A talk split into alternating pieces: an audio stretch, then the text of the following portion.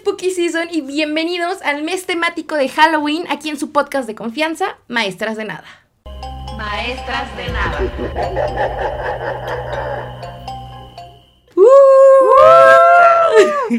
Amiga, me estoy muriendo de calor.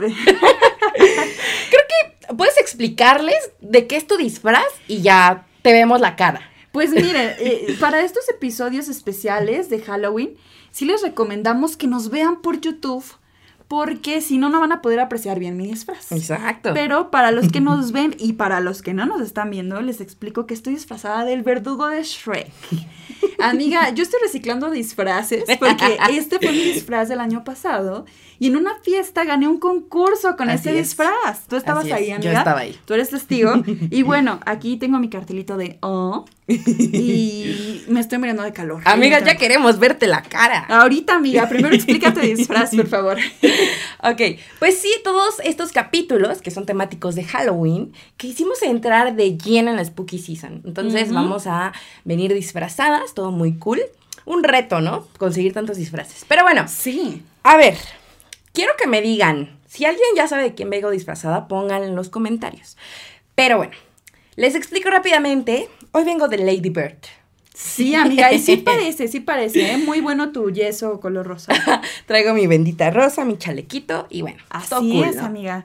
Me encanta tu disfraz. Muchas gracias, amiga. A mí me encanta el tuyo. Muchas gracias. Ahora sí les muestro mi bello rostro porque no estoy soportando yo este calor.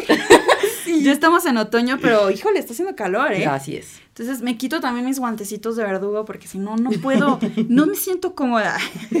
No te Ya, amiga, preocupes. ya estamos listos. Perfecto. Ay, amiga, qué emoción, me emociona mucho empezar con esta temporada de videos, van a estar muy buenos. Así Y hoy es. tenemos un tema increíble, amiga. Sí, abrimos. Perfecto. Pero también antes quiero hacer una anotación. Vean este set. Nos quedó hermoso. Bueno, nosotros estamos muy orgullosas de él. Y amiga, venimos tan spooky season que mira, aquí tengo un aromatizante de mandarina, amiga. A ver. Ya sabes que la mandarina, pues, también es como muy de spooky season, Sí, muy de otoño. Sí, Entonces, sí. mm, si me permites, vamos a esparcir un poquito. Ahí lo van a escuchar de seguro. Ándale, qué rico. Huele a mandarina, amiga. Mm, para que vean que estamos con todo. Ojalá también ustedes pudieran oler esto. Así que sí, amiga, les recomendamos que nos vean por YouTube todo este mes Sí. temático, este, para que lo disfruten mejor, ¿no? Si normalmente nos escuchan por plataformas de audio, pásense tantito a YouTube. Sí. Entonces, ay, Porque de verdad, qué orgullosas estamos de nuestro set. sí, amiga. Pero bueno, amiga, ahora sí. Este tema me emociona muchísimo. A ver, cuéntanos. ¿De qué vamos a hablar hoy? Vamos a hablar de creepypastas, amiga. O como dirían nuestros amigos los gringos, eh, creepypastas. Creepypastas. Pero aquí es México, Estamos en México. creepypastas. Sí, ¿no? así es. Entonces, muy bien, déjame mover mi cartelito de O y comenzamos. Perfecto. Ok. Muy bien. Pues, primero que nada, ¿no?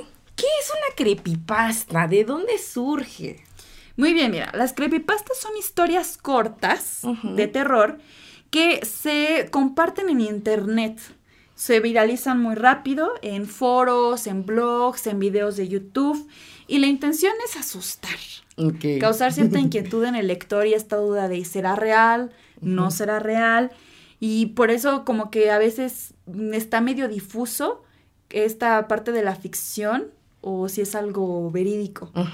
Entonces eso es lo que caracteriza mucho a las creepypastas. Se Justo. parecen a las leyendas urbanas, eh, solo que aquí las leyendas suelen ser como que contadas de boca a boca. Sí. Todo esto y aquí pueden tener distintos formatos las creepypastas. Pueden ser un video, una imagen, un texto tal cual.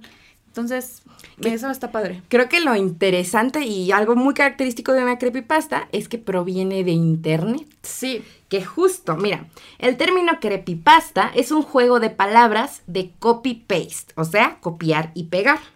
Ya que originalmente las creepypastas eran textos que se copiaban y pegaban en distintas páginas de internet. ¿no? Así es. Y este término fue acuñado en el año 2006 en 4chan, Así que es, es. pues este, este sitio muy famoso, ¿no?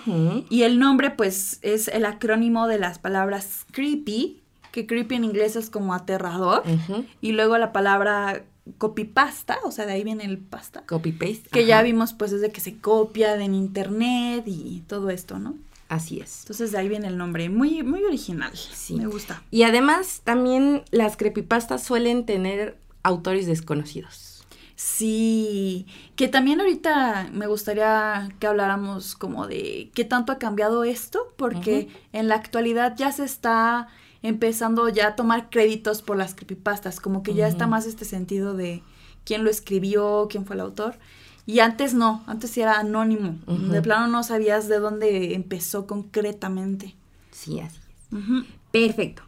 Eh, pero bueno, ¿qué te parece si vamos a las características de las creepypastas? Sí, me parece muy bien.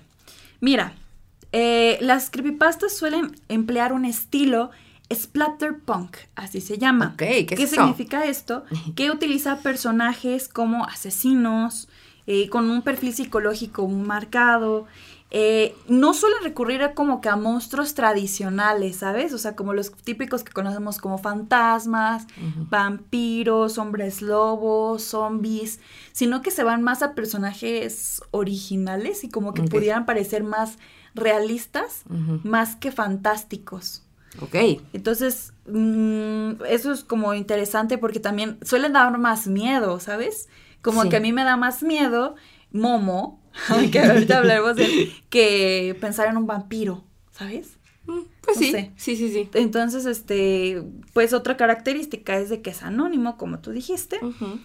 Eh, yo tengo otras dos, además de lo que ya mencionaste. Eh, es que intentan parecer reales, ¿sabes? Entonces, por ese lado, también es bueno que no tengan autor, ¿no? Porque obviamente si tiene autor, pues sabes que es inventado, Sí. ¿no? Entonces, decir como de, ¿qué te pareció mi creepypasta?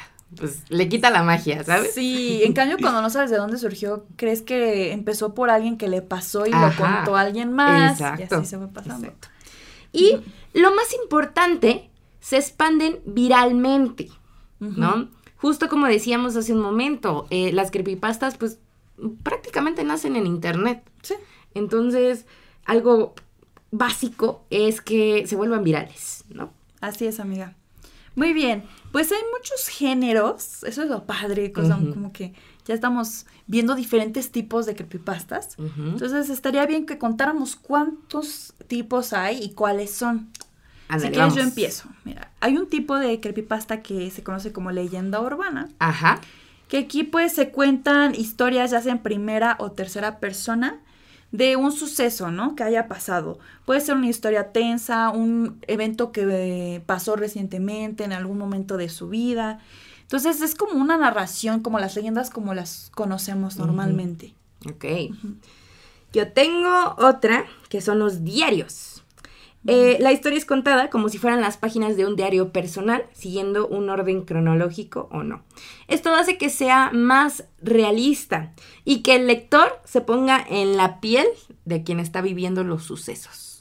Sí, es como que día uno pasó esto y se fueron las luces. Eh, hoy, este, pasó tal cosa. Y así vas como que viendo cómo van incrementando estos sucesos terroríficos. ¿no? es. Muy bien. Eso está chido. Sí, la siguiente me encanta, amiga, porque es rituales o invocaciones. Aquí ya me da más miedo todavía. Porque bueno, aquí se dan una serie de instructores para que quien esté leyendo ese creepypasta pueda seguirlas e invocar algo o alguien, ¿no? Este, pues sí, son acciones como raras, que si las haces y no las cumples al pie de la letra o te saltas una regla de- importante, puede suceder algo terrible, ya sea que ese espíritu te persiga por siempre o te mate. No te mate. Sí, estas, la verdad es que dan miedo, pero me encantan. Sí. Y es que te voy a decir. ¿Tú hiciste alguna No. invocación? No, Ah, no. porque ya me estaba espantando, amiga, ya te iba a correr de aquí. No, pero en la prepa yo me juntaba con mis amigos de esa época, nos metíamos a un salón vacío en horas libres, apagábamos la luz y nos poníamos a buscar rituales en internet por el puro gusto de leer cosas raras. Ok, pero no los hacían. No los hacíamos, Qué pero nos gusta. Ah, broma. A ver, ahorita terminando te voy a traer Hacemos la uno. ouija. Nos paramos ahí enfrente del espejo, decimos No, tres amiga. veces el nombre. De verdad. No, mejor no digo el nombre. Ok, sí, pero estos son los que me dan más miedo, unos Sí. de los que dan más miedo. Ok, ¿cuál otro tienes? Episodios perdidos. Uy, muy bueno también. Los episodios perdidos son bastante recurrentes y de hecho casi ninguna serie se salva de tener algún capítulo que no sale a la luz, ¿no? El término se refiere a capítulos que por ser muy turbios no salieron al aire, ¿no? Especialmente se dan en series infantiles, ¿sabes? Sí, suele dar más miedo, ¿no? Como que uno ve una serie infantil, una caricatura, pensando que todo tiene buenas intenciones y todo está muy inocente, y pensar que quizás haya un creador que tiene una historia oscura y decidió hacer un episodio por tal razón, sí da miedo. Sí, y con un personaje tan tierno, ¿no? Sí. Y ahorita veremos ejemplos de estos episodios perdidos, ¿no? Así es. Y mira, lo curioso es que estas creepypastas suelen ser como que más creíbles, ¿no? Sí. Porque justo, o sea, en todos los programas, bueno, mm, en la, la gran mayoría, pues sí hay capítulos que a veces no, no salen, ¿no? No A son la luz. lanzados. Ajá. Sí. Entonces, pues esto da pie a que las personas digan, ah, es que este capítulo tenía esto perturbador y bla, bla, bla. Entonces, pues suelen ser creíbles. Sí, muy bien, amiga. Yo tengo otro que se llama Imágenes Encantadas. Que básicamente aquí no es como que te estés leyendo un texto entero, sino que hay una imagen y se dice que si te aparece esa imagen, te va a pasar algo malo, ¿no? Si la ves. O que si no la compartes, ¿no? De típicas cosas que se compartían en correo electrónico de las cadenas. Ay, sí. Es- es algo así, pues, de que si ves la imagen del Happy Smile Dog, o Smile, que ajá, Smile Dog, ajá. por ejemplo, te pasa algo malo, ¿no? Te vas a morir. Ajá, entonces son estas imágenes que están malditas. Ok, muy bien. Tengo videos ocultos, que es un poco parecido a los capítulos perdidos. Eh, se refiere a videos colgados en YouTube que fueron censurados porque son perturbadores. Ok. ¿No? Sí. De este sí creo que hay varios. ¿no? Hay varios por ahí. Sí. Y por último tenemos los juegos malditos, ¿no? O sea, juegos famosos, videojuegos en concreto, que se compraron en tiendas alternativas, o sea, no en tiendas oficiales, sino como sitios web extraños, la Deep Web, por ejemplo, y que contienen ahí elementos misteriosos, un poquito como los episodios perdidos, ¿no? De que se creó algo ahí que no todo el mundo ha visto, pero que si compras el videojuego en otra versión te va a salir eh, esa, ese final, ¿no? Alternativo, ese episodio o algo así que no se conocía y que, eh, por ejemplo, aparece sangre o violencia extrema en ese videojuego y que está poseído por alguna fuerza maligna y que si tú juegas te va a poseer el juego y cosas así. Ok. Me encanta. Sí, entonces hay muchos tipos, pues. Pero amiga, tenemos muchísimos ejemplos, Sí. así que ya vamos a empezar De lleno. a, a decir los creepypastas más famosos. Vámonos. A ver. ¿Empiezas tú? A ver, Mecho. Ok. Tengo. Yo creo que este es. Es un icono, es, o sea, es lo primero que se te viene a la mente cuando alguien te dice creepypasta. Es el más famoso para mí. Y obviamente estamos hablando de Slenderman. El Slenderman. Slenderman o el hombre delgado es el fenómeno creepypasta por excelencia. Todo comenzó en 2019, cuando un usuario llamado Víctor colgó una serie de fotos editadas en un foro llamado Something Awful. O sea, Ok. algo Algo Feo, feo. algo. En el fondo de estas fotografías se podía apreciar un hombre alto, con traje negro y con un rostro blanco, pero sin facciones. O sea, completamente Sí. blanco, ¿no? El objetivo de, pues, este señor, Víctor, era ganar un concurso de Photoshop, pero las imágenes se volvieron virales. Así es. Y entonces se comenzó a esparcir pues este, este rumor, ¿no? De que Slenderman era un caso real, Así es. ¿no? Con el tiempo el personaje pasó a ser una leyenda urbana. Se dice que es un hombre que secuestra y traumatiza a las personas, en específico a los niños. Sí, y de hecho, ¿por qué se menciona esto de los niños? Porque este Photoshop que hizo Víctor eh, tomó primero dos imágenes reales Sí. de un grupo de niños. Y él lo que añadió fue la figura de Slenderman. E incluso él mismo sí creó un poquito su creepypasta. O sea, no fue de que él subió las imágenes y alguien le inventó la historia, sino que él mismo puso ahí un pie de foto en donde sí, tal cual dice como que hay una figura que ataca a los niños y todo. Y él mismo apoda a este personaje Slenderman. Slenderman, así es. Entonces él sí creó su creepypasta, ¿no? Y se Sí. empezó a viralizar. Eh, Pero la creó como que sin intención, ¿no? O sea, Sí, pues no era de que se viralizara, simplemente quiso darle como que un trasfondo padre a su fotografía Y ese texto fue el que puso. Así es. Imagínate, yo creo que no se le pasó por la cabeza que Slenderman sería un personaje tan icónico con Sí. videojuegos, con películas. Con películas. Y hasta con casos en la vida real, desafortunadamente. Sí. Oye, de hecho, esa quiero que sea un poquito mi conclusión, porque han pasado cada cosa, Sí. cosa relacionada con creepypastas.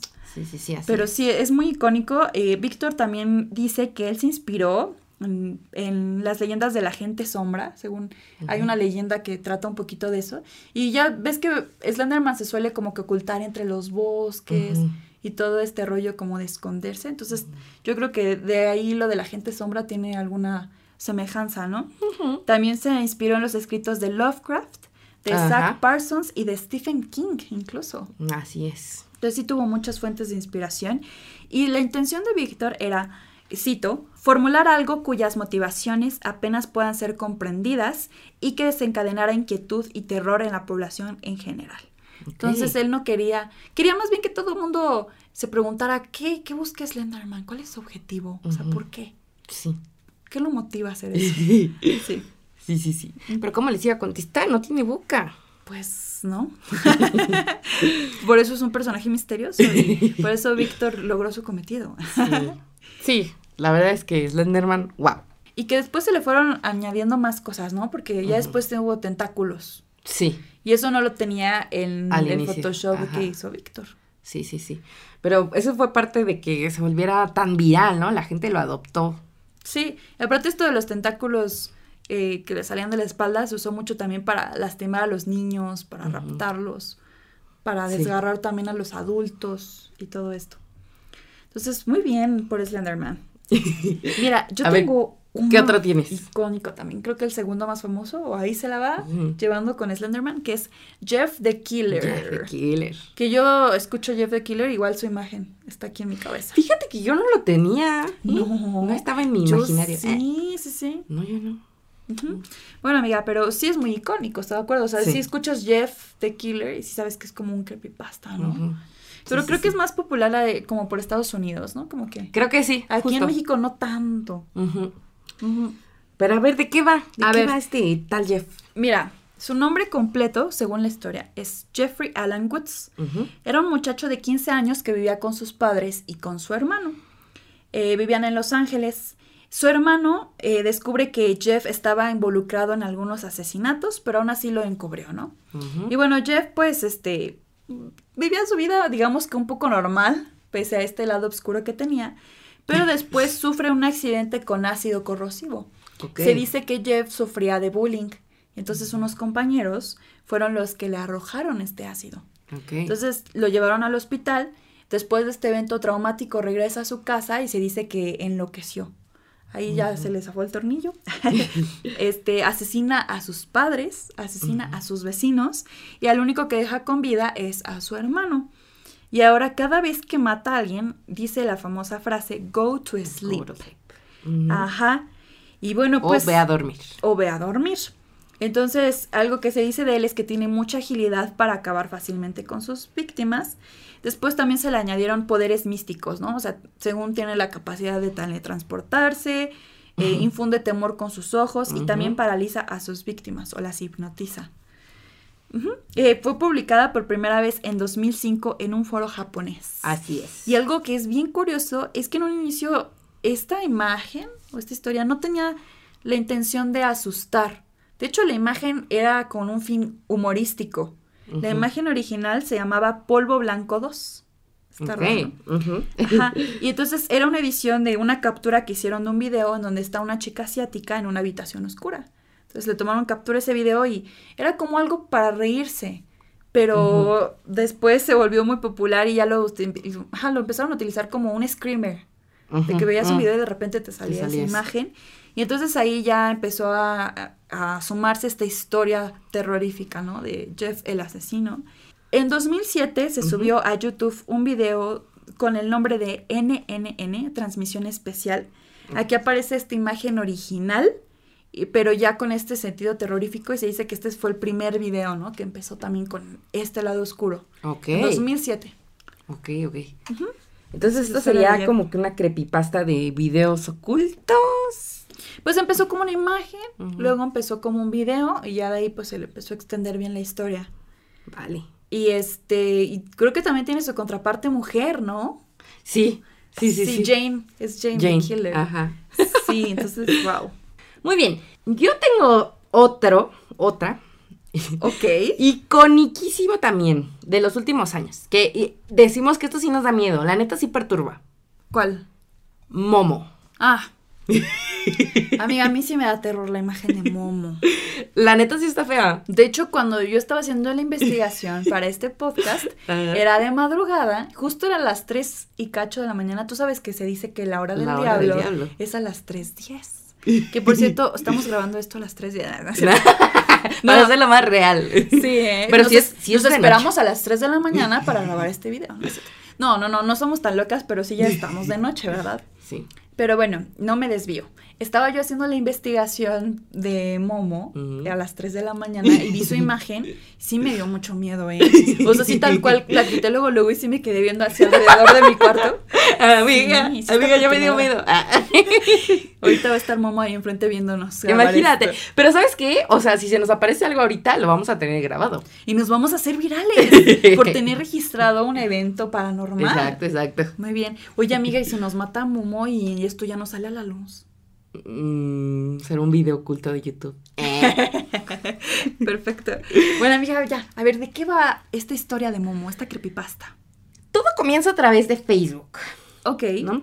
No se puede ubicar la foto original de Momo, pero alguien compartió el número telefónico, un número telefónico, donde decía que, bueno, incitaba a la gente a mandar un mensaje a ese número. Este número tenía el prefijo más 81, que es de Japón, ¿no? Se supone que tú agregabas el número a WhatsApp, mandabas un mensaje y te aparecía esta imagen de Momo, que ya todos tenemos presentes. Igual se las vamos a poner aquí. No, para amiga, no. se- Aquí ya la están viendo. Bueno, y aparece el nombre de Momo. ¿no? En el usuario. Así es. Ahora, se supone que si tú le mandas un mensaje, te incita a retos mm, peligrosos. Sí, te da como que una serie de tareas que tienes que cumplir, ¿no? Un poco parecido al reto de la, La ballena, ballena azul. Que ya habíamos hablado de este reto en nuestro primer capítulo. Sí, son retos que implican eh, aquí con Momo y, ta- y también con la ballena azul como cosas violentas, cosas de autolesión. De autolesión, Y termina también en suicidio, ¿no? Sí, así es. Entonces, bueno, pues se retaba a la gente a mandar ese WhatsApp, ¿no? Pero, o sea, era como un acoso, ¿sabes? De. Porque incluso como en, en plataformas de videojuegos como Minecraft, la gente era como de, manda mensaje y así, o sea, acosaban a las personas para incitarlos a, pues, enviarle mensaje a Momo, ¿no? Sí. Em, la historia de Momo comenzó como una leyenda urbana, pero a mediados del 2018 se convirtió en un fenómeno mundial, después de que un periódico de Indonesia escribiera que una niña de 12 años se había suicidado por participar en este desafío, desafortunadamente. Aparentemente, ¿no? Porque yo después leí que realmente no se tenía certeza si fue real o no. De hecho, muchos afirman que más que nada era un caso así como mediático para causar pánico. Porque, eh, pues realmente no hubo unas quejas reales hacia ningún departamento legal o de policía. Ujú. O sea, ninguno confirmó que en serio alguien hubiera resultado herido por este tipo de retos. Por Ajá. Entonces dicen que fue un poquito más, pues esto, eh, esta información masiva que le empezó a llegar a todos de parte de los medios de no hagas este reto de Momo, no hagas tal cosa, o sea, se empezó a infundir mucho miedo, pero ser. realmente no se sabe, no se tiene registro de que alguien se haya llevado las instrucciones, salvo esta niña que, según tengo entendido, no se confirmó si fue real o no, igual y sí, igual y no. Ok. Bueno, pero ¿de dónde sale esta fotografía tan perturbadora, no? Exacto. Porque de algún lugar tiene que Fue salir. un Photoshop, es- si existe esa figura, a ver, cuéntanos. En realidad, la fotografía pertenece a la escultura llamada Ubume, creada por Keisuke Aizawa. Una disculpita si no lo pronuncio bien, es, es Sí. japonés. Eh, creada junto con la compañía de, de efectos especiales Link Factory. Y aquí, amiga, perdóname, eh, dijiste que es la escultura de un ubume. Yo quiero explicar qué es un ubume. A ver. Es un fantasma de una mujer japonesa. Así se le conoce. O sea, es como un personaje que Sí. se suele conocer allá en Japón. Eh, es, es el fantasma de una mujer. Ese es un ubume. Ujú. Entonces, esta compañía eh, eh, quería crear una escultura de un ubume.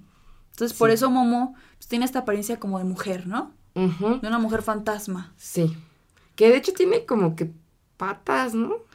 Eh, es, es que eso creo que ya se lo añadieron, ¿no? Porque yo no creo que la escultura original tenga esas patas. Bueno, el punto es que es una escultura, ¿no? Y de hecho está exhibida en el Museo Vanilla Gallery de Tokio, dedicado al arte moderno. Así es. Y, Y- mira, de hecho, yo, yo sí tenía la duda de que si esta escultura fue creada con la intención de que se creara una historia o algo así, pero no después. Eh, tanto este escultor como la compañía dijeron que no tenían ninguna relación con el reto de Momo. O Sí. sea, ellos hicieron la escultura nada más. Se publicaron estas fotos en 2016 porque pues todas las esculturas eran exhibidas públicamente. Entonces yo creo que alguien la, vio la foto, dijo, esta cosa da miedo, y de ahí se creó, alguien creó esto de un reto, ¿no? Sí. Entonces estas imágenes se publicaron en 2016, pero cuando se eh, llega este boom de lo de que hay un reto con Momo, es en 2018, como lo 2018, mencionaste. Sí. Justo, o sea, esta escultura es tan famosa que hay un montón de personas fotografiándose con ella, ¿no? Entonces, realmente pudo ser cualquiera. Y ahora que lo pienso, o sea, más creepy que la creepypasta alrededor de Momo es quién inventó eso. O sea, ¿en qué estaba pensando la persona que dijo, ay, voy a poner esta imagen y voy a decir que es un reto? Y- Pues personas ¿Por? que están aburridas o que les gusta el terror. Y pues logró su cometido. Sí. Digo, no creo que alguien de verdad se ponga a hacer las, los retos, pero sí No sé, lograron el cometido de que yo vea la imagen de Momo y me dé miedo. es que sí, Sí. tiene unos ojos bien feos, amiga. Sí. Y de hecho, tal fue el impacto, amiga, que hubo un capítulo de La Rosa de Guadalupe de eso. Sí. o sea, ya hemos dicho que si la Rosa de Guadalupe hizo un episodio es porque sí fue un suceso importante en la humanidad. Así es. Así es, muy bien, amiga, con el Momo. A ver, ¿qué Ahora, otra tienes? Yo tengo uno que también da un poquito de miedo, ¿eh? Mm, a ver, Y ¿cuál? es- está muy, muy este, apegado a una persona que yo amo completamente, que ya mencioné que la amo con todo mi corazón en A ver. nuestro episodio de teorías conspirativas, y es el Ayuwoki. Mm. Así es, mira, y aparte algo que me gusta es que es un creepypasta de origen, pues, o sea, empezó todo aquí en Latinoamérica, amiga. Mm. O sea, a diferencia pues de otros creepypastas, que generalmente empieza la historia en Estados Unidos o algo Sí. así. Sí, sí, sí. Aquí todo fue en, en Latinoamérica. Ok. Y luego se expandió, ¿no? A ver. Es algo reciente en comparación a las otras porque todo esto empezó en 2019. ¿Cómo empezó? Un video de YouTube se subió originalmente en 2009, hace ya muchos años, mostrando un robot animatrónico con una máscara distorsionada, porque sí está distorsionada. y esta máscara se parece mucho al rostro de Michael Jackson. Entonces estaba este video del robot animatrónico, ¿no? Alguien lo vio. O sea, es que la gente te digo que es muy creativa, ¿no? Alguien lo vio y dijo, esto pega para un creepypasta, ¿no? Y entonces pues ya se le empezó a conocer a esta máscara o este ser extraño como el Ayuwoki. ¿Por qué se le llamó así? Porque Michael Jackson tiene una canción que se llama Smooth Criminal. Ujú. Y en esa canción Michael dice, Annie, are you okay? O sea, Annie, ¿estás bien? Pero bueno, aquí en español, como no lo pronunciamos bien, mm, se quedó como el Ayuwoki, ¿no? El Ayuwoki. Ayuwoki. Ayuwoki, Annie. Pero bueno, ya. De ahí el nombre de, de este personaje. Y bueno, de aquí surgieron varios retos y leyendas urbanas. Pero igual fue nomás que nada el miedo, ¿sabes? O sea, no se tiene un registro de que algo así pasó, algo raro. Simplemente es de que ves la imagen y te Te perturba. perturba. Y supuestamente cuando ves esta imagen ya no vas a poder dormir. Se te aparece la Ayuwoki. Aquí Ok. está lo más gracioso. Que cuando se te aparece te hace el famoso grito de Michael Jackson de no. O sea, no es malo. "Mm, No, nada más te dice eso. O sea, no, no tengo registro de que alguien te mate o algo así. O sea, simplemente se acerca a ti y te dice. Y ya. Y este, y yo siento que la Yuwoki, o sea, sí está un poquito perturbadora su imagen, Mm. pero no siento que a la gente en serio le dé miedo, miedo. O sea, siento que es más risa que miedo. O sea, Mm, muchos sí se reían con el jiji. Sí. O sea, Sí, pero siento que si la ves en una habitación oscura, la neta sí te da miedo. sí da miedo. sí, sí, eso sí. Sí. Pero se suele tomar más con esta mofa, Sí. ¿no? Esta burla. Ay, qué risa con el Ayuwoki. Sí, sí da miedo. Y- Pero pero igual te que- amo, Michael Jackson. Eh. Igual que no, nos- que no se nos aparezca. Eh. Mira, yo no quiero que se me aparezca la Yuwoki, pero yo sí quiero que se me aparezca Michael Jackson. No. A mí no me da miedo Michael, amiga. la. ¿Versión fantasma? Sí. ¡Ay, cállate! Que luego... Sí, amiga, ¿qué tal si Michael tiene un mensaje importante para mí? Ah, ¿qué tal si me dice cómo murió? Y así re- por fin vamos a saber si las teorías conspirativas Son de él son ciertas. ciertas. o no. Podemos hacer una segunda parte de ese episodio y ya diciendo la resolución, ¿no? Eso estaría chido. Michael Jackson, aparécete, por favor. No. Bueno, que se te aparezca a ti, a mí no, gracias. Bueno, pero la Yuwoki no, por favor. Ok, amiga, ¿cuál otro tienes? Tengo, híjole, este también es muy famoso. Y también tiene capítulo de La Rosa de Guadalupe. A ver, a ver. Charlie Charlie. Uy, este sí lo hice. Ah, No. sí. Bueno, ahorita nos cuentas. Déjame dar contexto y ahorita nos cuentas tu Sí, experiencia. ok. Charlie Charlie es un challenge que pues es un juego a lápiz y papel, ¿no? Usualmente jugado por niños y adolescentes. El juego se viralizó en redes sociales entre el 26 de mayo y el 27 de mayo del 2015, cuando la productora cinematográfica Warner Bros. Latinoamérica sacó un tráiler de la película eh, pues, que se basa en este juego, ¿no? Básicamente. Ok, O sí, sea, sí. comenzó por, pues porque era una película. Y también en 2015 se empezó a viralizar mucho por Twitter porque empezó un hashtag llamado Charlie Charlie Challenge. Y pues básicamente era un desafío que todo el mundo quería probar, ¿no? Porque Así aparte es. con materiales que tienes a la mano. Es más, tráete la hoja, el lápiz De una y vez, la ¿no? De una vez. Y bueno, cuéntanos, amiga, ¿en qué consiste este, este, ah, este reto? ¿Qué se tiene que hacer? En el juego se utiliza una hoja de papel en la que se traza una cruz. Y en las cuatro casillas se escriben las palabras sí y no dos veces, ¿no? Sí, sí, no, no. Ajá. En forma consecutiva. Y bueno, en el centro de la cruz se coloca un lápiz y encima de este se coloca otro lápiz. Eh, De modo que quede como balanceado, como si fueran una especie de manecillas de reloj. Así es. ¿No? Ahora, el juego comienza cuando los usuarios preguntan. Ay, ¿y si, y si se me aparece? Ah. Amiga, no tenemos lápiz ni papel, Ok. no te preocupes. Cuando el usuario pregunta, Charlie, Charlie, ¿estás ahí? sí. Y si el lápiz se mueve, quiere decir que el lente sí está allí. Y entonces comienzan las preguntas, ¿no? Son preguntas que se contestan con sí o no. Y bueno, se cuenta que a Charlie se le pueden hacer preguntas variadas, como consejos de relaciones amorosas, leyendas urbanas, etc. etc. Se dice que Charlie era un demonio. Hay varias versiones, como en todo. Otra versión es que es un niño, bueno, era un niño mexicano que murió asesinado. Pues quién sabe, ¿verdad? Pero pues sí, también se dice que si tú no recibes o te despides correctamente de Charlie o que si en algún momento le faltas al respeto o algo así, lo vas a hacer enojar y él te puede maldecir el resto de tu vida o incluso matarte.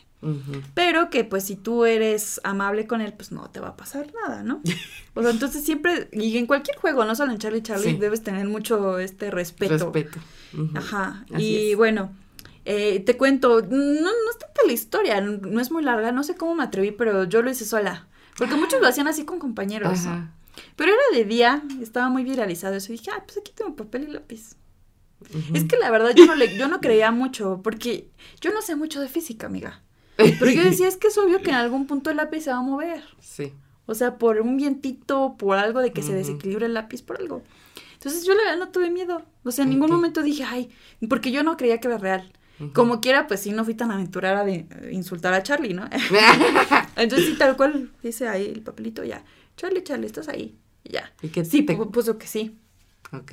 Y luego, mm, sí me, me acuerdo que me quedé pensando como, ¿le preguntaré cosas de él o cosas de mí? Ujú. Pero dije, no, es que si le pregunto cosas de él me da más miedo. Sí. o sea, no le ¿Qué voy a tal estar... que la ofendes? Ajá, sí, dije, no voy a pensar que soy muy chismosa o algo así. Ajá. Y mm, mm, la verdad no me acuerdo muy bien qué le pregunté de mí, pero creo que eran cosas así académicas. O sea, no tengo el recuerdo tan fresco, pero sí era algo así como de voy a pasar toda la materia. Amiga, o cosas qué así. aburrido. Amiga, pues es que mi vida de secundaria no era muy interesante. Bueno, sí. Digo, "Ah, amiga, no manches. ¿Qué? Acabo de recordar que le pregunté al- algo de Josh Hutcherson. Ah. Porque en ese entonces yo tenía mucho esta obsesión con él y sí le pregunté algo así como de algún día lo voy a conocer. ¿Y qué Creo que me salió que sí. Ajá, porque me acuerdo que hasta me emocioné y todo. Y después como que dije, no, ya no quiero jugar, no, porque... Y ya le dije, Charlie, Charlie, ¿me puedo despedir de ti? O algo así. Le dije, pues salió que sí. O sea, todo se marcó que sí. No recuerdo que se haya marcado que no. También por eso se me hizo raro. Dije, como que, ah, no sé. Igual y nada más el lápiz está más inclinado de un lado que del otro. Y ya, amiga, aquí estoy, no me pasó nada. Entonces... Toda mm, maldita, pero aquí estás. Sí, amiga. Por eso Michael Jackson se me quiere aparecer. hay algo raro en mí. Pero bueno, o sea, también oh, se ha dicho, o sea, científicos han dicho que el lápiz se mueve porque realmente está inestable. O sea, como estamos un lápiz encima del otro, Sí. siempre que algo está inestable, pues cualquier variación en el ambiente lo puede mover. Una que alguien mueva un aire. poquitito, una corriente de aire, algo así. Entonces ya sé que se mueve a un lado o al otro, quién sabe. Este, dice que si el lápiz no se mueve, probablemente es porque no lo colocaste bien, no está bien alineado, o la superficie es muy grande y produce mucha fricción. Cosas de física que no entiendo muy bien, amiga, pero sí, creo que sí tiene una explicación Sí. ahí científica, ¿no? sí. Pero no sé, ¿tú sí crees o no? No sé. Es que la neta yo no me meto en esas cosas, amiga. Está- eh, yo es lo más extremo en lo que me he metido, pero fíjate que siento que antes yo era más aventurada. Oye, y que ahora que lo recuerdo no fue en la secundaria, yo estaba en la prepa. Me estoy confundiendo. Ya estaba más grandecita. Pues Mi vida ya no era tan aburrida. No, pero. Ah, no, sí. Sí. Sí, Me amiga. confundí. O igual y sí seguía siendo mi vida muy aburrida en la prepa. Pues sí. Puede ser. Pero bueno, yo le pregunté por las cosas estúpidas de niña ñoña, amiga. De adolescente. Voy a pasar materia. No me voy a ir a final de física. no, sí, o sea, y no le tuve miedo, amiga, pero creo que en prepa sí era un poquito más aventurada. Creo que ahorita no me atrevería a que tomamos un papel y escribamos esto de Charlie Charlie, no.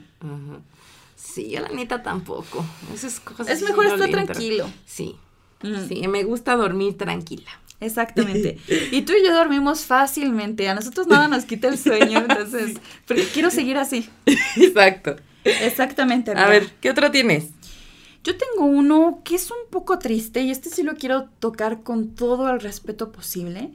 Estoy hablando de obedece a la morsa, amiga. Ok. Y lo, sí. lo traigo a la mesa porque es algo que nos marcó mucho en la infancia. Y esto sí, sin duda fue en la primaria. Sí. ¿Por qué? Porque recuerdo que teníamos nuestra clase de computación. Apenas estaba así surgiendo YouTube. Ajá. Y también buscabas en YouTube Obedece a la Obedece morsa. a la morsa. Ok, entonces fue un video que era muy extraño en 2007. Ujú. Salió.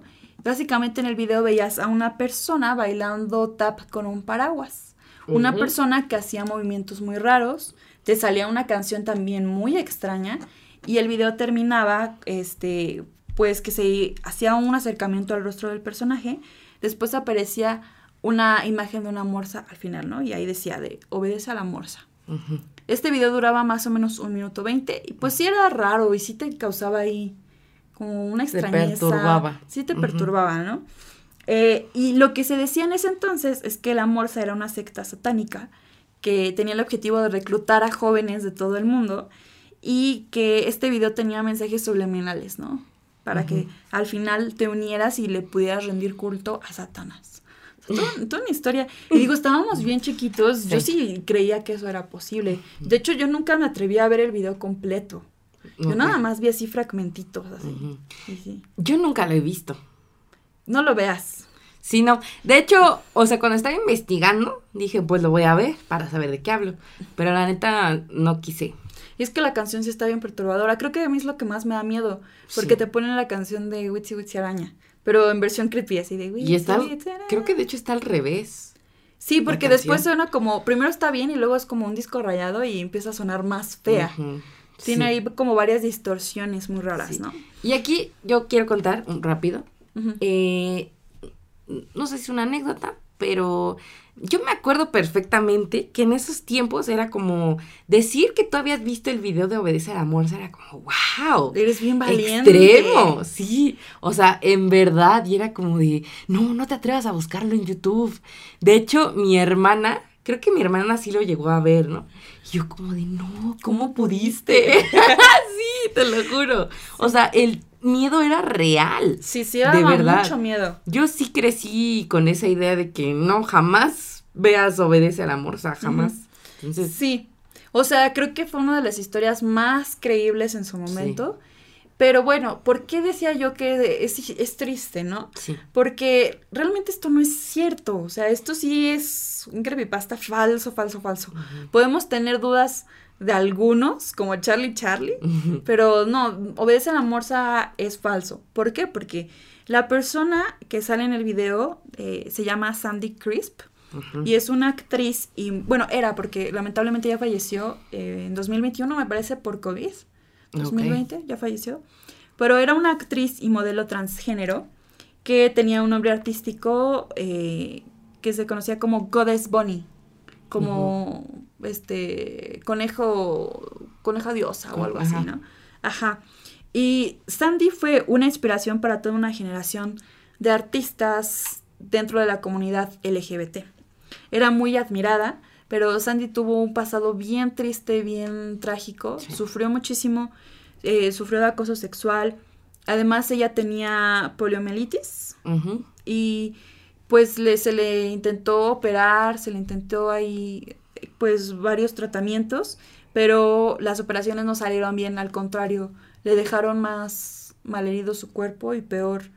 Incluso los médicos le instalaron una barra de acero en la columna, supuestamente para reforzarla, pero salió mal y eso provocó también que su cuerpo se deformara. Sí. Entonces sufrió muchísimo, tuvo un pasado muy trágico y aparte se le suma esto de su enfermedad, sufrió mucho. Y ahora, ¿de dónde viene este video, no? De ella bailando. Eh, hay un fotógrafo de nombre Joel Peter, bueno, Joel Peter Whitkin, y él le ayudó a hacer un documental, ¿no? Un documental de su vida. Y en este documental aparece esta escena donde Sandy está bailando. O sea, ella lo hizo con todo el consentimiento del mundo, ¿no? Bailando y todo. Y alguien mm, de mala fe vio esta imagen, le pareció como que podía causar miedo, extrajo este clip del documental y hizo todo este montaje de la canción de Witsi Witsi Araña, bla, bla, bla. Y no sé de dónde se sacó el nombre de la morsa, pero a partir de ahí, pues muchas personas le dejaban comentarios a Sandy como de la morsa, o así le llamaban. Y Sandy siempre mostró su inconformidad, o sea, ¿cómo? Claro. O sea, ella está haciendo algo bonito para ella, como algo artístico, bailar que le gusta, en un documental que habla de su vida tan dura que ha tenido, como para que a alguien se le haga gracioso dejar este mensaje de terror y que culto a Satanás y no sé qué cosas, y que la titulen así, la morsa. Entonces, está feo. ¿Y, y no crees que fue como que surgió de Estados Unidos? Realmente no sé de dónde surgió, pero el nombre sí es La Morsa. O sea, no, no tuvo un nombre así como en inglés que se tradujera al español. O sea, el nombre original Sí siempre fue La, La Morsa. Morsa. Y así le decían a Sandy. Ok. Entonces, muy, muy feo el asunto. Sí. Ya después, pues, se dejó un poquito detrás porque empezaron más creepypastas y todo esto. Pero, pues, creo que siempre va a quedar en nuestra mente. Sí. Y muy mal, la verdad. Yo creo que sería bueno acercarnos a ver quién era Sandy realmente y recordarla por eso y no por este Por video. ese video. Ajá. Sí, eso sí, la neta sí está muy feo, ¿sabes? Y qué peligroso, ¿no? Porque, o sea, tú subes algo sin intención y alguien nada más porque se le hace divertido, gracioso, lo transforma pues en otra cosa, ¿no? Entonces está, está muy feo. Así es, está triste, no quería entristecer el ambiente, pero sí es un creepypasta, porque sí se le consideraría así, pues muy famoso y que sí lo tuvimos muy presente en nuestras niñas. No, pero o sea, está chido que lo mencionemos, porque así estamos desmintiendo. Sí, también está este lado feo de las creepypastas, porque no solo, o sea, sí tienen este objetivo de entretenernos, pero también algunas tienen intenciones bien maliciosas y muy perjudiciales para las personas que están involucradas. Exacto. Entonces, no hay que ser así. No. No. Respeten. Si hacen un creepypasta que sea de un personaje inventado. Ficticio. Por favor, no agarren ahí Sí. un clip de alguien que sí es real, ¿no? Sí. Bueno, bueno, amiga, vamos a, a, a temas más amables, ¿no? Bueno, no más amables, pero menos tristes. Sigo eh, con un último, porque he de decir que estos primeros que hemos mencionado son creepypastas sobre personajes. ¿no? Sí, no, Yuwoki, Momo. Ajá. El último que tengo es Bloody Mary, Bloody Mary, amiga, cuéntanos. que lo estabas mencionando hace un momento, pero Sí, no te De dije. lo del Eh. espejo. Ajá. El fantasma del espejo, ¿no? Con el nombre que varía según la región. En este caso, aquí de este lado, la conocemos como María Sangrienta. Ok. Es una leyenda sobre un supuesto espíritu que aparece al ser pronunciado eh, frente a un espejo un número determinado de veces. Hay diferentes versiones, pero suele ser como más popular que sean tres veces, ¿no? Eh, frente al espejo. Ahora, eh, se dice que esta, esta imagen de Bloody Mary es, está vinculada con María I de Inglaterra. O sea, como que tiene esta... O sea, yo diría que si te la encuentras, tiene ese aspecto de, De María. de María I de Inglaterra. Ajá. La leyenda suele aparecer vinculada a un juego o un ritual adivinatorio, ¿no? Eh, pues se manifiesta en los espejos. Ahora, sí es real que tú cuando estás, cuando miras un espejo en la oscuridad, comienzas a ver cosas raras. O sea, la imagen se empieza a distorsionar. Sí, porque tu mente Eso ahí sí juega real. chueco contigo. Es tu cerebro tratando... De. Sí, es tu cerebro que te sabotea, no sé. Sí. Porque incluso aunque no estés en la oscuridad, no sé si tú has hecho el intento. De mirarte mucho tiempo al espejo. Si te quedas sí. mirando fijamente a ti mismo en el espejo, no de que se vea de miedo, pero sí se ve rara tu cara. Sí. Sí, y es tu cerebro, o sea, eso sí es algo científicamente comprobado. Ujú. Sí, entonces imagínate si estás viendo el espejo en la noche, vienes con esta idea de que a lo mejor algo se te parece, obviamente tu cerebro te va a hacer imaginar cosas. Sí, siento que esto es más sugestión. Es ¿sabes? mucha sugestión, totalmente, esa es la palabra. Pero bueno, y me acuerdo mucho que esto se hizo, se hizo muy famosa por una, creo que en una película de Rec sale Ah, no sé. Bloody Mary. Sí, Ah, yo me acuerdo Igual sí. que estaba en la secundaria y... como- Por eso se popularizó un poquito esta historia, ¿no? Quizás. Pero bueno, Muy bien, amiga. ahora vámonos con lo que sigue. Sí, vamos a entrar ya en... Sí, obviamente aquí abordamos personajes, pero ya está más enfocado como que en historias, ¿no? O más tipos de creepypastas como los que vimos hace Ujú. rato. Estábamos mencionando los episodios perdidos. Y creo que el ejemplo más famoso que tenemos de un episodio perdido es el suicidio de Calamardo, Así es. de Bob Esponja, por supuesto. A ver, cuéntanos. A ver, eh, en 2010 se decía que existía un episodio perdido en Bob Esponja en donde Calamardo se suicidaba. ¿Qué es lo que pasaba en este episodio? Se escuchaban ruidos extraños y muy perturbadores en el fondo. También aparecían destellos, estas como que mm, cosas subliminales que de repente nada más te aparecía un microsegundito. Sí. Entonces aparecían destellos de niños muertos. Y supuestamente pues estas fotos, estos videos eran pues muy traumáticos para cualquiera que se alcanzara a verlos bien. Este, y bueno, aparecía después la cara de Calamardo, que creo que esa es la imagen que tenemos presente, así como con los ojos idos negros. Negros, ¿no? ajá. Sí, como si no tuviera ojos y viendo directamente a la pantalla. Sí. Entonces, se hizo esto tan famoso, o sea, de que vea la gente dijo, este episodio sí existe o no. Yo también tuve mis dudas, dije, sí, sí, sí, sí, sí da". Pero bueno, llegó tanto eh, esta creepypasta a los oídos de todo el mundo que el escritor de la serie, Casey Alexander, tuvo que desmentir que existiera este episodio perdido. Así es. Dijo que era totalmente mentira, pero yo creo que después lo encontraron gracioso o vieron una oportunidad. Dijeron esto de que tuvieron la oportunidad de hacerlo más gracioso y lo hicieron. Porque en la temporada 12 de Bob Esponja se hace referencia a esta creepypasta. Así es. Entonces, Sí, sí, ¿qué- sí. ¿cómo hacen esta referencia? Hay una escena en esta temporada donde Calamardo abre una serie de puertas consecutivamente y cada que abre una puerta ve una versión alterna de sí mismo. Entonces, una de estas puertas que abre aparece tal cual la- una imagen bien parecida a la del de suicidio de. Calamardo, la de la creepypasta.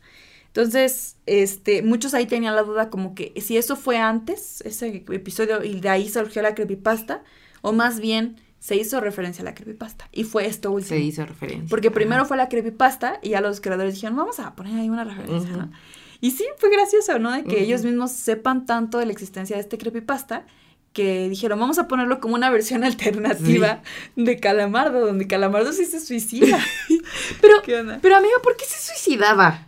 Pues no dice la razón, pero pues es que Calamardo en general tenía una vida triste. ¿no? bueno, sí tenía sus pasiones, ¿no? Como tocar el clarinete, le gustaba, pues, tomar el sol él mismo, pasar tiempo con consigo mismo, ¿no? Pero también, pues, ¿qué motivaciones tenía o qué lo hacía feliz? Siempre estaba muy feliz con su trabajo. Mm. eh, nunca Pues fue sí. como muy reconocido por tocar el clarinete. De hecho, tocaba mal el clarinete. No tenía amigos. Bob Esponja le hacía la vida Mm. Le imposible. caía mal. Le caía mal. O sea, realmente, Bueno. yo creo que todas esas razones, ¿no? El que Calamardo no tuviera una vida muy feliz, que digamos. Ok. Pero en, sí no se sabe, o sea, nunca hubo una historia así tal cual de por qué se suicidó Calamardo. Mm. Pero bueno, esto ya es falso, ¿no? O a lo mejor es lo que nos quieren hacer Es lo que creer los creadores. Puede ser, Me estás ¿eh? diciendo que lo que, que- lo que creíamos. Que, que era real, que no sé qué. Es decir, que se han apoderado de lo que creíamos creer y nos hacen creer que creíamos que los pensamientos que hemos tenido son pensamientos que creemos que creíamos. Amiga, gran referencia. sí. Y aparte, déjame decirte que yo no confío mucho en ejecutivos o así creadores dentro de Nickelodeon. Porque ya tenemos un episodio hablando de cosas turbias dentro en de Nickelodeon. Nickelodeon, sí. Entonces, yo no creo al 100% algo que diga algún creador, ¿no? De algo en Nickelodeon. Lo averiguaremos. Bueno, no, pero. No, pero cada quien tiene sus conclusiones, ¿no? Perfecto. A ver, amiga, ¿cuál otro tienes tú? Híjole. Aquí ya. Empezamos con el terror de verdad, el terror genuino, amiga, porque en serio. uf, ¿Este sí esta- te da miedo? Esta creepypasta me aterroriza, real, genuinamente, y creo que fue la razón por la que decidimos hacer este capítulo. Ah, claro, ya sé de qué me estás hablando, amiga. Sí, dijimos, este tiene que estar sí o sí. Como queremos hablar de este creepypasta, vamos a hacer uno completo, de Completo de creepypastas. creepypastas. Ya mencionado. Estoy hablando de nada más y nada menos que el perro que come cereal con cuchara. ¿Por qué te ríes, amigo? Porque, es que cuando- o sea, la- no sé, alguien que no conoce la creepypasta sí diría como, ¿qué pedo? ¿Qué es eso? O sea, ¿por qué te daría miedo un perro que come cereal con cuchara? Pero piénsenlo No. bien. Imagínense ustedes Mm. entrar a su casa y encontrarse a su perro sentado en una mesa comiéndose un cereal con una cuchara. No, no, no, Sí da no, no. miedo pensar, o sea, te, siento que cuando lo escuchas te puede sonar gracioso, Sí. pero imagínate tú viviendo esa situación. Y es que, a ver, miren, ya les contaste un poquito, pero vamos a... Cuéntanos la historia completa, Vamos amiga. a ¿Cómo surgió esto? Ok, esta creepypasta se hizo viral durante tiempos de pandemia. Un usuario llamado Trejo Samuel compartió en su cuenta de Facebook la historia de cómo hace tres años la vida de sus tíos y pues, de su familia en cuestión cambió radicalmente. La creepypasta dice así. Ellos venían regresando de un partido del Cruz Azul. ¿no? Ya con esto decimos, pues es 100% mexicano. Eh. Sí, ¿quiénes iban ahí? En- iba Trejo Samuel, quien cuenta la historia, el papá de Samuel, su tío y dos primos. dos primos. Eran cinco en total. Así es. Eh, se relata que cuando regresaron del partido, fueron los hijos del tío quienes entraron a la casa para ir al baño, ¿no? O sea, ellos entraron pues solitos. Y el tío, el papá y Samuel se quedaron afuera, afuera. platicando, ¿no? Así es. De repente, de la casa del tío comienzan a escucharse unos gritos de hombre, pero, o sea, gritos como si estuvieran torturando a alguien. Fuertes, ¿No? fuertes, muy espeluznantes. Y aquí dice que pues fueron rapidísimo a ver qué, pues, qué estaba pasando, ¿no? Y ellos imaginaban que habían visto una rata, ¿no? Iban como con la idea de, ay, vamos a tener que matar una rata. Porque yo si viera una rata, pues también gritaría así. Entonces, Sí, así es. me hace mucha lógica que hayan pensado eso. Ahora, voy a citar lo que escribió Samuel. Él dijo que le preguntaron al primo menor qué, qué pasó. Él dijo que cuando llegaron vieron al perro comiendo cereal con cuchara. No, hombre, si vieran que cuando dijo eso, mi primo grande otra vez se puso loco. Entonces, pues ya le hablaron a una ambulancia porque no sabían qué más hacer. El primo grande comenzó a convulsionarse. Sí, porque cuando entraron a la casa, cuenta Samuel que lo vieron así rojo, rojo, fuera de sí, o sea, enloquecido. Sí. Después fue cuando empezó a convulsionar. Así y, el, y el primo chiquito, pues nomás estaba asustado. Estaba- y ajá. fue por eso a él al quien le preguntaron, Sí. ¿qué pasó? Y ya sacó esto del perro comiendo cereal con cuchara, ¿no? Ahora, dice Samuel que pues con la situación tan fresca, creyeron que el primito se estaba expresando mal, ¿no? Pues sí, o sea, te dicen eso y te lo dice un niño, que muchas veces los niños no se saben expresar del todo. Ajá, Entonces, pues como que no le querían, ¿no? así es. Entonces le preguntaban y le preguntaban, pero pues el niño seguía diciendo lo mismo, ¿no? Tanto que hizo un dibujo, decidió hacer un dibujo para explicarse. Sí, porque su, mamá era la que estaba como de, oye, ya me estoy desesperando, dime qué pasó. Y el niño también se hartó y casi, casi de, a ver, te lo voy a dibujar si no me crees, ¿no? Sí, así es. Y yo lo dibujó. Lo dibujó y pues literal. Hay un, de hecho hay un dibujo, o sea, que es, acompaña a la creepypasta, que los vamos a poner por ahí. Yo estoy segura que ya lo vieron. Por ahí. Sí. Cuando vieron el, el dibujo, pues, o sea, la familia se quedó como de, ¿what? Porque era el perro de la casa y justo después de este incidente con los primos, no volvieron a ver a ese perro.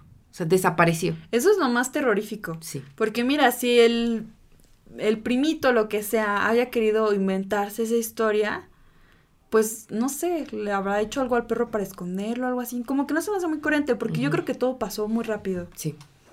Entonces, no, o sea, el perro. Pero el perro creo que desapareció. Si desapareció es porque algo ahí raro pasó. Así es. Entonces este perro era consciente de lo que, o sea, tenía actitudes así de, humano. amiga. Dijo, ya me cacharon, me voy de aquí. Es que, bueno, ya para terminar la, la historia, y ahorita comento algo. Eh, pues a partir de este suceso, el primo mayor tuvo secuelas, secuelas mentales. Tiene que ir a- al psiquiatra, al psicólogo.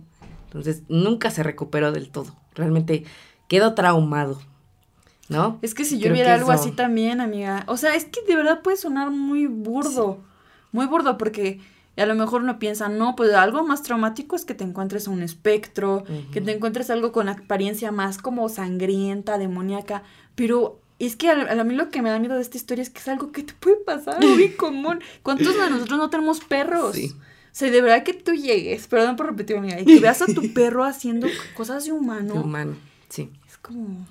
Es, es loquísimo, ¿sabes? Y yo una vez tuve una discusión Ok. de que si tú llegaras a experimentar esto, ver a tu perro comiendo cereal con cuchara, tu cerebro explotaría, Sí. ¿no? Diría de una forma literal, pero, o sea, literal como explotaría tu mente, no como tal que tu cabeza explote, ¿no? no, O sea, no, no. tu- Pero sí, tu- tu algo, algo ahí se va a corromper en tu cerebro, algo así. Sí. O sea, imagínate el shock, ¿no? Obviamente un animal que pues no hace cosas de humano, ¿no? Pero, o sea, el hecho de que estuviera sentado y comiendo con una Y que cuchara. él se haya servido el cereal. Ajá. O sea, de verdad, tiene que ser. O sea, imagínate el shock, amiga. no, sí, verdad. es que de verdad, eh, por eso da tanto miedo, Sí, amiga, por porque miedo. puede ser algo que sí pase. Sí. Y o sea, ay no, es que en serio, a mí sí me da terror. O sea, me encanta contar la historia, pero me da mucho terror, de verdad. Sí. Porque imagínate, o sea, no, es que de verdad, si a mí me pasara, yo también me volvería completamente loca. Te- o sea, es que, creo que te empiezas a cuestionar todo lo que sabes, ¿no? Sí. O sea, porque comúnmente y siempre se ha sabido pues que los perros no tienen estas actitudes de humano. Entonces, de repente ver eso es como de viví engañado toda mi vida. Sí. ¿Qué está pasando? Sí, Todo ajá. lo que creí no era cierto. Porque, ¿sabes qué? Tú lo decías hace un momento, ¿no? O sea, si te encuentras un fantasma, un fantasma ya está en tu imaginario, ¿sabes? Ya sabes qué es lo que te espera, de alguna manera, ¿no? Claro. Pero con una situación así, no sabes qué Nunca esperar. en tu vida te hubieras imaginado Entonces- que te encontrarías a tu perro comiendo cereal. Exacto, entonces, o sea, de verdad sería un shock tan grande en tu cerebro que sí me suena muy lógico que el primo haya terminado mal, ¿eh? Ahora, ¿por qué el niño no terminó tan mal? O sea, ¿por qué a él no le perturbó tanto? Tiene... Pues, A lo mejor no lo razonó tanto como el hermano mayor. ajá, O sea, porque es quizás por ser mayor como que sí dijo, o sea, se empezó a cuestionar mucho y los niños como son más propensos a crear historias imaginarias Sí. y todo esto. Dijo, no, Sí, pues, a lo mejor. no es tan raro, ¿no? A lo mejor para el niño se le hizo no muy raro. Sí. Pero sí, y déjame decirle a nuestros escuchas que a ti en particular te aterra mucho, no solo el perro comiendo cereal con cuchara, sino la idea de que un perro incluso pueda caminar con dos patas. Sí. Que, o sea, en general no solo perros, o sea, cualquier tipo de animal, Animal. que camine en dos patas o que tenga un mínimo signo de actitud, De actitud o comportamiento humano, te da mucho miedo. Sí, así es. Porque también hay muchos videos de perros caminando en dos patas, ¿no? Sí. Y fíjate, es muy interesante, porque comentaba hace un momento que esta creepypasta normalmente viene acompañada de esta imagen, que es un perro Bigu Ujú. comiendo, ¿no? Después salió a la luz que esa imagen fue publicada después, ¿no? O sea, ese no fue el dibujo que, Que hizo- subió Samuel. Ajá, que hizo su primito. O sea, eso es otro dibujo, ¿no? Entonces, por eso la gente decía como de, nah, pues es falso, ¿no? Ok, ajá. Pero hay también una muchísimos videos en internet de animales, específicamente perros, teniendo comportamientos de humanos. Mm, Eso sí mucho. Entonces, esto refuerza muchísimo, ¿sabes? O sea, desde que caminan en dos patas hasta que se quedan viendo, hasta que hay personas que dicen que hablan en las noches, o sea, que se reúnen en las noches los perros, ¿sabes? Y ahora uno no sabe realmente Entonces- qué intenciones tienen los perros. Digo, yo amo a mis perritos. Saludos a mi Princi hermoso y a mi Grace preciosa. Este. Pero es que Pero sí, o sea, realmente si tú ves a tu perro así con esos comportamientos humanos, creo que yo también me cuestionaría, ¿mi perro es bueno? ¿Mi perro es malo? Fingió ser bueno conmigo todo el tiempo, igual y sí es bueno, pero tenía que ocultarme el secreto de que entiende todo lo que digo y que él también habla. Es que, ¿sabes qué, amiga? A mí lo que me vuelve loca de este tema es que, o sea, yo me preguntaría, es que entonces eso no es un perro. Pero si no es un perro, ¿qué es? A lo mejor es un humano en forma de o perro. sea, es un, es un extraterrestre. Me imagino mucho esta, esta idea de hombres de negro, que los extraterrestres chiquitos manejaban como robots de humanos, ¿no? Sí. Es como de, o sea, ¿qué, qué es? No, obviamente no, no es un perro, entonces, ¿qué es? O sea, no, de verdad, este tema, wow, no sabes cómo me da. Te da miedo. A mí también me da miedo. La verdad es que sí está muy escabroso. Te digo, los que más dan miedo son las que ves como más posibles. Sí. O sea, más Sí, sí, sí. Muy bien, amiga, pues ay, sí que miedo. Vamos a pasar a uno que también, yo no, la verdad no lo había escuchado, pero si te metes a indagar en internet, sí es un creepypasta muy famoso, que se titula Experimento del sueño ruso. Entonces, eh, es la historia un poquito larga, pero se las voy a resumir. ¿De qué va esta creepypasta? Se dice que en Rusia un grupo de investigadores llevó a cabo un experimento. Esto a final de los años 40, ¿no? Cuando estaba, pues, todo... Inicios de la Guerra Fría. Ajá, exactamente. Entonces, ellos querían probar un gas que supuestamente hacía que los humanos ya no tuvieran la necesidad de dormir. Y esto iba a ser muy útil porque realmente, si tú quieres ganar guerras o lo que sea, se pierde tiempo durmiendo. Sí, claro. Entonces, si tú ya no tienes la necesidad de dormirte, ganas muchas horas de ventaja en- Productivas. ajá, Ujú. Entonces ellos querían que la gente no durmiera, pero sí tenían que hacer experimentos para ver si funcionaba. Entonces agarraron a estas cinco personas y la- el objetivo era tenerlas despiertas durante 15 días utilizando este gas. Entonces los metieron a una habitación y estaban los micrófonos y pantallas puestas y todo para que ellos monitorearan lo que iba pasando. Y bueno, eh, los reclusos ahí tenían habitaciones con libros, tenían agua, tenían comida. O sea, tenían pues lo necesario, ¿no? Lo básico. Los primeros cinco días ellos estaban normales, o sea, se hicieron amigos, platicaban, normal, normal, sin ninguna cosa rara. A- más bien, eso fueron los primeros cuatro días. A partir del quinto día empezaron a pasar cosas extrañas. Ok.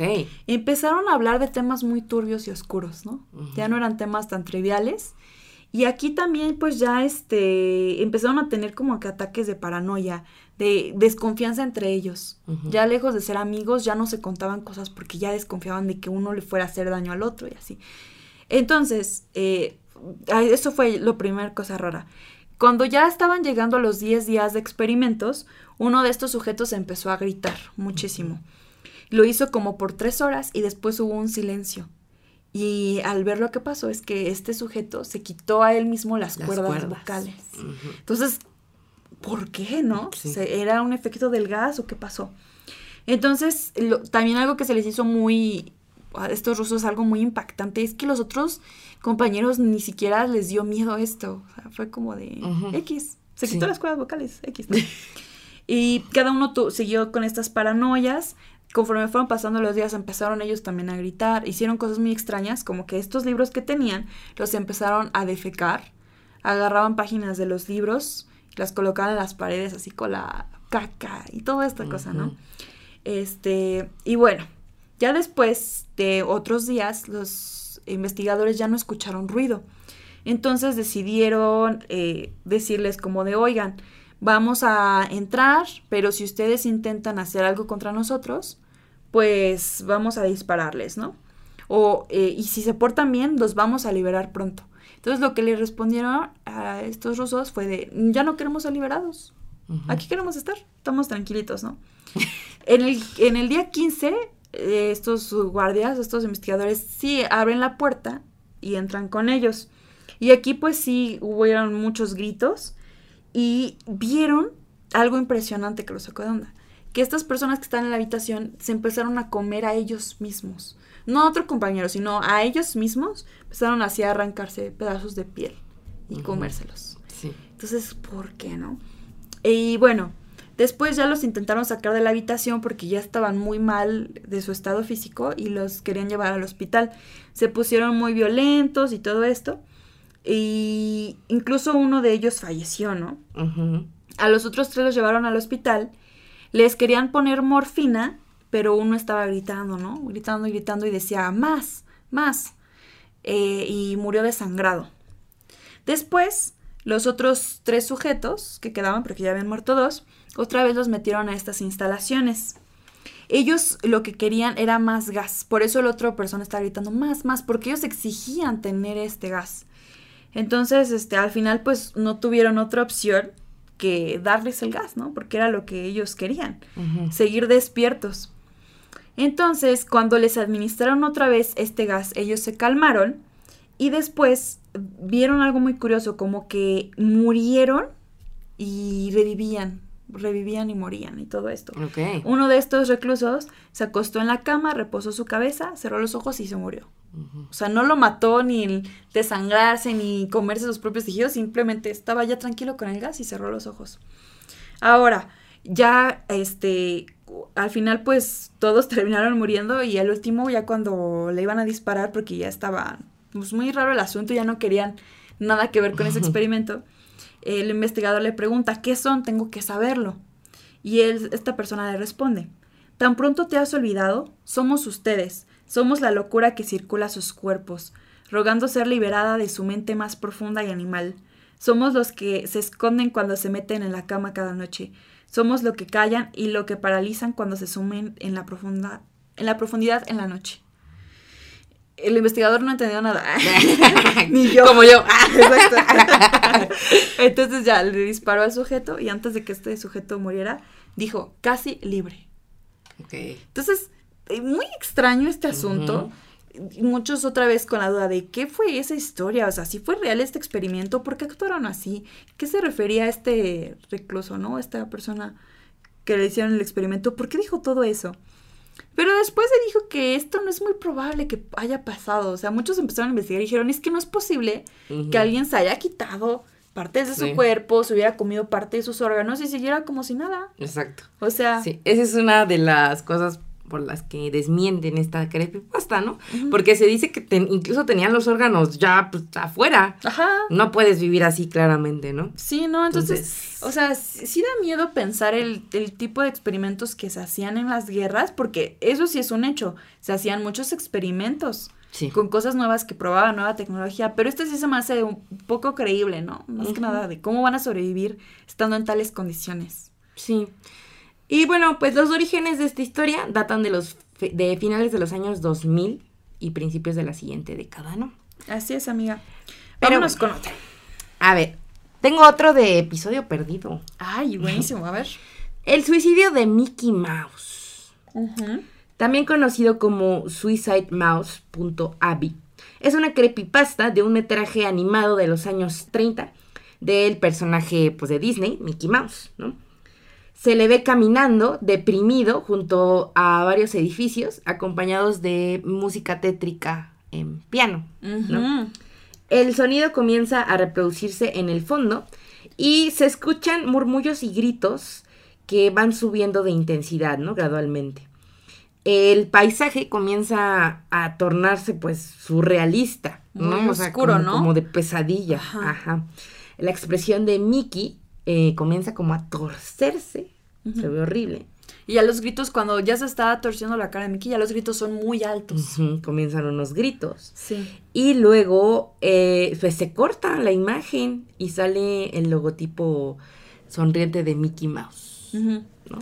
Así es. Entonces, eh, ¿quién sabe si sea real esto? Ajá. Pero mira, algo interesante es que muy aparte del creepypasta, en realidad sí existió una tira cómica en la que Mickey intenta suicidarse después de que Minnie le fue infiel.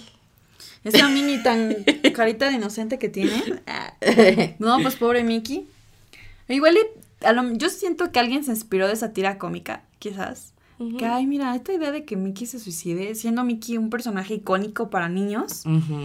Y está padre, ¿no? O sea, yo creo que siempre el agarrar a un personaje que es tan querido e inocente sirve muy bien eh, para convertirlo en una historia de terror, porque se- sí perturba imaginar una, Sí, sí, sí. un personaje que te gusta en- Sí. de esa forma. Y además siento que con toda esta atmósfera que crean, la neta sí se escucha terrorífico. Sí. O sea, no lo he visto. Yo tampoco pero, ese no lo he visto. pero sí suena, sí suena feo. Sí. ¿no? Definitivamente. A ver, vámonos con el último. Vámonos con el último, que este sí lo tenemos un poquito más... Podría ser real, ¿eh? Este sí le creo un poquito.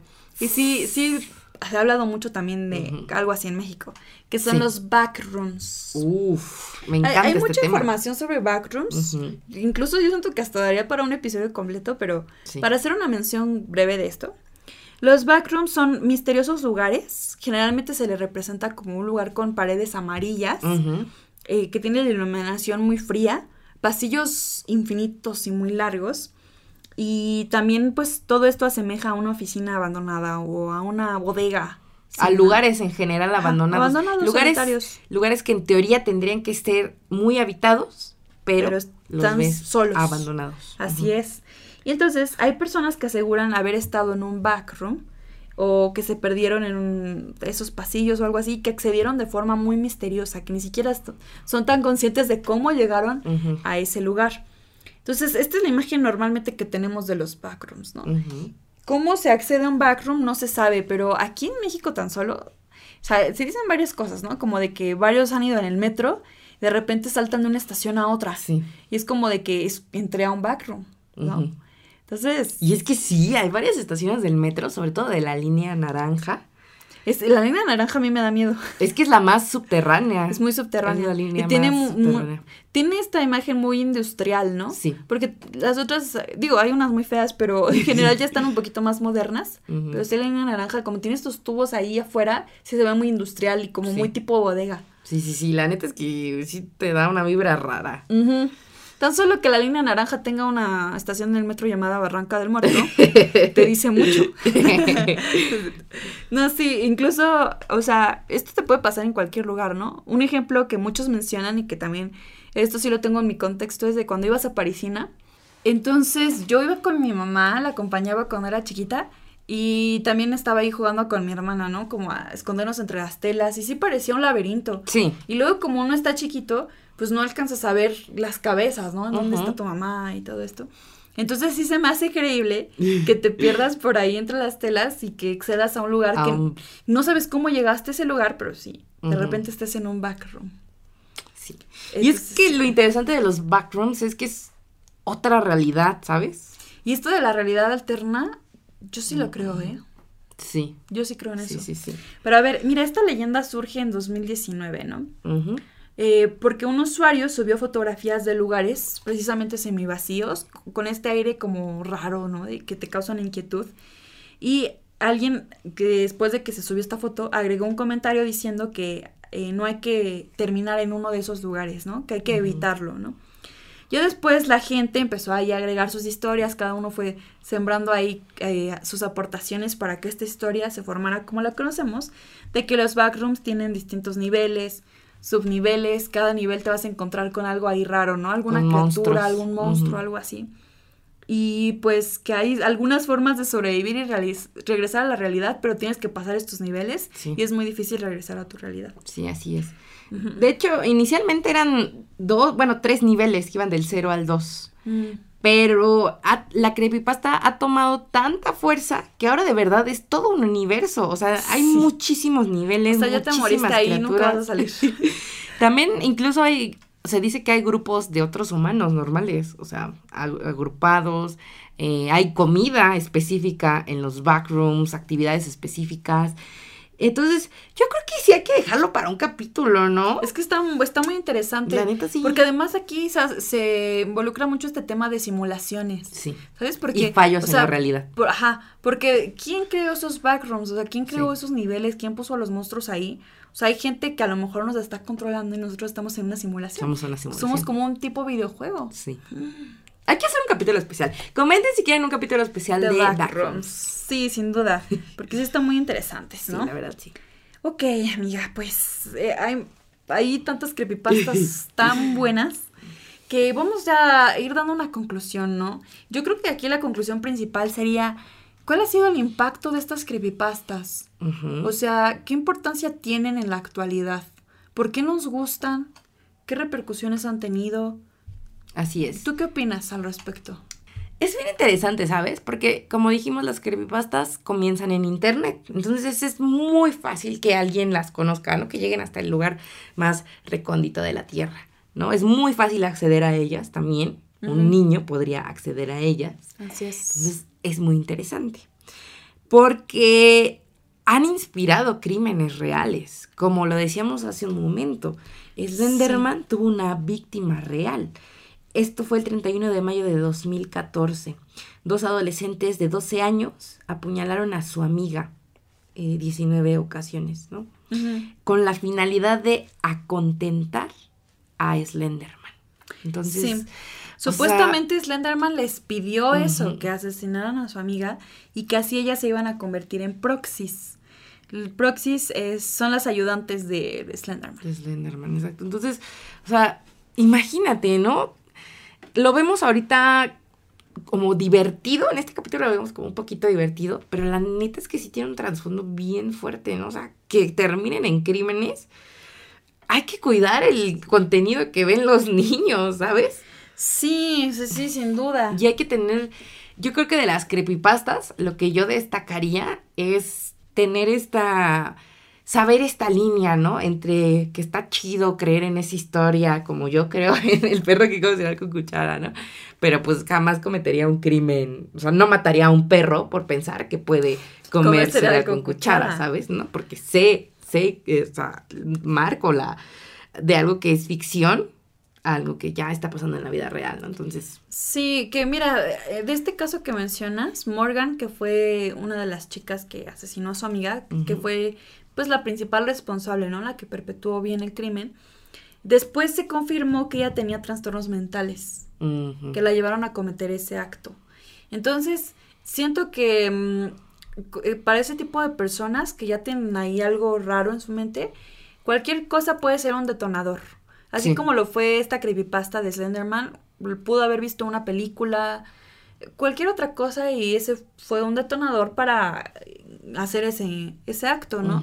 Como lo vemos con muchos asesinos seriales, que también me encantaría hacer un episodio de eso. Estaría bien chido. O sea, de que ya tienen muchos algo ahí raro, pero el hecho de que tuvieron una infancia difícil, un evento que los traumó, eso es lo que hace que se despierte como ese monstruo que tienen dentro. Entonces, las creepypastas sí pueden ser un detonador, así como cualquier producto audiovisual, ¿no? O sea, por ejemplo, me viene mucho a la mente esto del Joker, ¿no? De sí, La película que también inspiró a muchos crímenes. sí. Entonces, cualquier cosa que veas así como sugestiva, de en cuestión de asesinatos o cosas así, sí debes tener cuidado, ¿no? Y, y más que tú, si eres pequeño, pues tus padres, ¿no? Lo que dices de cuidar que no vean contenido feo, que no quiere decir que automáticamente porque veas una película ya Vas a tienes- matar a alguien. Sí, no, pero realmente uno no sabe si tiene ahí algún trastorno, algún problema ahí mental que sí te lleve a hacer algo así. Sí. Es que hay que ser críticos, ¿sabes? ¿No? Y ahorita, o sea, ni tú ni yo tenemos hijos. Pero, pues sí, o sea, creo que es un mensaje importante para quien sí tiene hijos, ¿no? O sea, como cuidar el contenido, porque de verdad, te digo, o sea, ahorita decimos, ay, qué cagado, ¿no? El ayuwoki, pero Mm. Realmente, o sea, en una persona en un mal estado puede crear algo, pues algo feo, ¿no? Algo grave. Sí, y que al final, pues con esto no queremos decir que las creepypastas sean malas, que Mm, qué malo sí, que existan porque provocan crímenes, así como típicos boomers que dicen que ay no, los videojuegos hacen que te vuelvas violento. No, no, o sea, simplemente las creepypastas tienen este propósito de entretener y están padres porque sí, están interesantes de platicar, también que vayan de boca en boca y todo, pero hay que ser conscientes de que las creepypastas pueden tener pues alguna consecuencia perjudicial, ¿no? Y No solo ellas, cualquier cosa, te digo, una película, un libro, lo que sea, todo tiene su lado perjudicial. ¿no? Sí, así es. Entonces hay que verlo nada más de este lado de entretenimiento. Las creepypastas para entretener son muy buenas. Sí. Y sí, hay muchos fanáticos hablando de fans alrededor del mundo que les encanta esto, que hacen también cosplays Sí. de estos personajes tan icónicos que siguen creando sus propias creepypastas. Y es lo que te decía, como que al inicio era muy anónimo, pero ahora ya este fenómeno se viralizó tanto que ya está mucho esto de yo soy el autor de tal creepypasta, ¿no? Yo quiero obtener mis créditos. Sí, como relatos cortos de terror, que eso está chido. O sea, las creepypastas son chidas siempre y cuando tengas en mente que es entretenimiento. Así y ya, es. marcar esa diferencia. Totalmente. Y bueno, pues también ver el impacto de las creepypastas en cuestión de que se han hecho libros inspirados en creepypastas, películas, Películas. videojuegos, series, eh, series así como en la web, series Sí. también de televisión. O sea, se han hecho una cantidad de cosas, ¿no? Principalmente con Slenderman, que tenemos pues muy presente la película, ¿no? Que se estrenó en 2018, me parece. Que fue un fracaso. Que fue un fracaso, sí, totalmente. El experimento ruso, que te digo que yo no tenía tanta noción de él, pero realmente sí se han hecho varias adaptaciones en Sí. libros. O sea, se publicó una novela en 2015 inspirada en este experimento, ¿no? También se han hecho varias adaptaciones a películas, o sea, muy bien. Incluso de de videojuegos dicen que en 2019, yo no sabía, se lanzó uno de terror y supervivencia que se llama Escape del Ayuwoki. Ah, sí, sí lo había escuchado. Entonces, hasta el Ayuwoki tiene ya su videojuego, amiga. sí. Muy bien. Sí, sí, sí. O sea, te digo, no, nos encantan las creepypastas para entretener. Y ya, ¿no? Así es, amiga. Está chido. Bueno, pues terminamos nuestro primer episodio con esta temática de, De Halloween, de Halloween, Spooky Season. de Día de Muertos. Entonces, esperamos que les haya gustado mucho. Esperen todo este mes puras, eh, puros episodios con esta temática. Puro terror, disfraces y olor a mandarina. Sí, sí, sí. Es más, espero que les llegue hasta sus casitas el olor o donde sea. Si nos están escuchando en carro, lo que sea, ahí les mando eh, un poquito de olor a mandarina. Perfecto. Pues muchas gracias por habernos acompañado en, en este mágico capítulo. Sí, recuerden que nosotras somos sus amigas Ice. Y dan caso. Y esperamos hayan aprendido algo. O nada. Bye. Bye. Para más contenido, síguenos en nuestras redes sociales. En Instagram estamos como arroba maestrasdenada.p y en TikTok como maestras de nada. Puedes escucharnos en Spotify, Amazon Music y Apple Music.